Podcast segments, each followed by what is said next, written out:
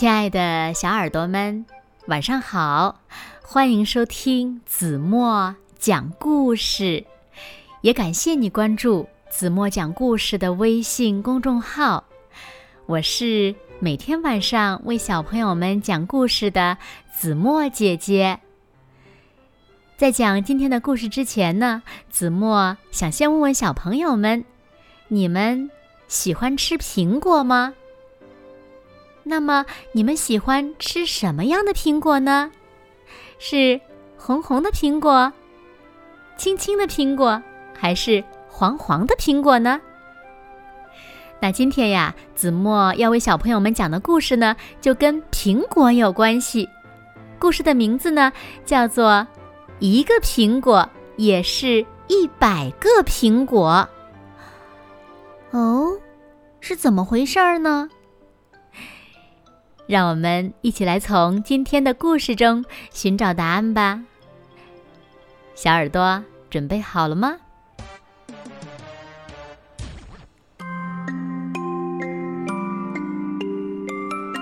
街上的水果店门口放着一个苹果。哎呀，小苹果！小时候去郊游，我还带过苹果呢。从前真美好呀！一个人说完这句话，就急匆匆的走了。听了他的话，苹果想：“哦，这是个忙忙碌碌的上班族。哎呦，没有一块好地的话，可种不出这么漂亮的苹果呀！”几个大叔站在苹果店外，津津有味的。讨论着。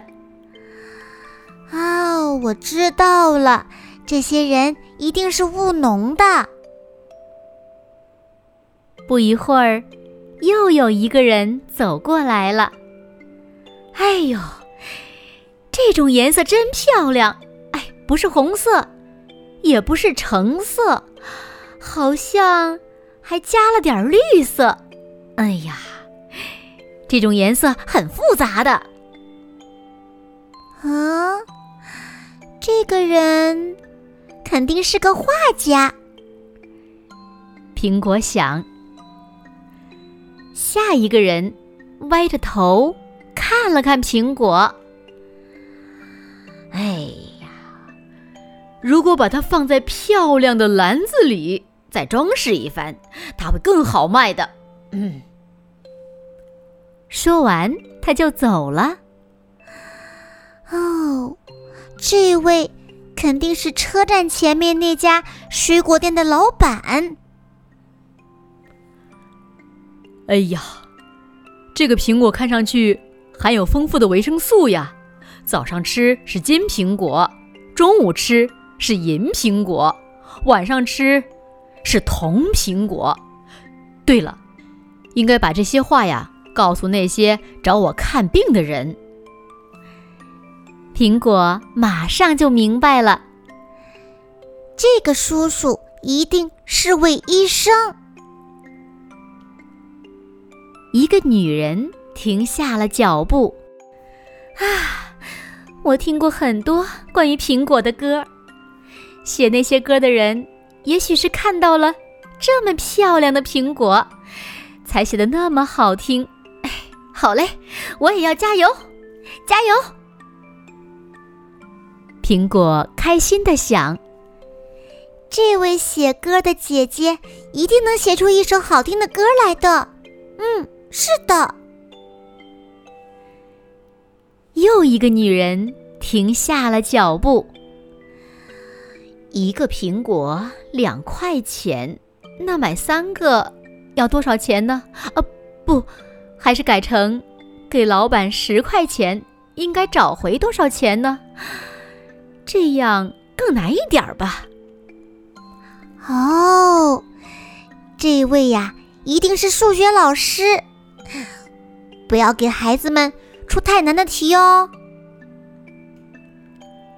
接着，一个浑身缠满绷带的人看到了苹果，他的眼泪哗哗的流下来。啊！他受了好重的伤。可是他看到我，为什么要流泪呢？他是做什么的呢？为什么会受伤呢？后来，一个身体强壮的人停下了脚步，把这么漂亮的苹果扔在门口。店里的人都去哪儿了？好吧，我去说说他们。苹果立刻就反应过来了，这个人一定是警察。下一个看到苹果的人说：“哎呀呀！”这家水果店太破了，这么好的苹果摆在这儿太可惜了。把店门稍微修一修，客人才更愿意来呀。这位大叔虽然是替我着想，但说话也太不客气了。他一定是个手艺精湛的木匠。又过了一会儿。有几个放学回家的孩子路过这里。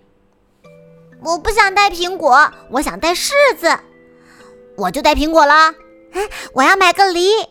呀，你们明天？是的，第二天是孩子们郊游的日子。男孩们看见女孩咔嚓咔嚓的吃着甜美的苹果，羡慕极了。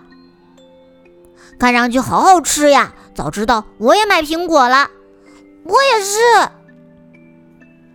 嘿嘿，小孩子们总是觉得别人的东西好吃。一百个人眼中的我，有一百种模样，所以我是一个苹果，也是一百个苹果。嗯，小朋友们，你们说对吗？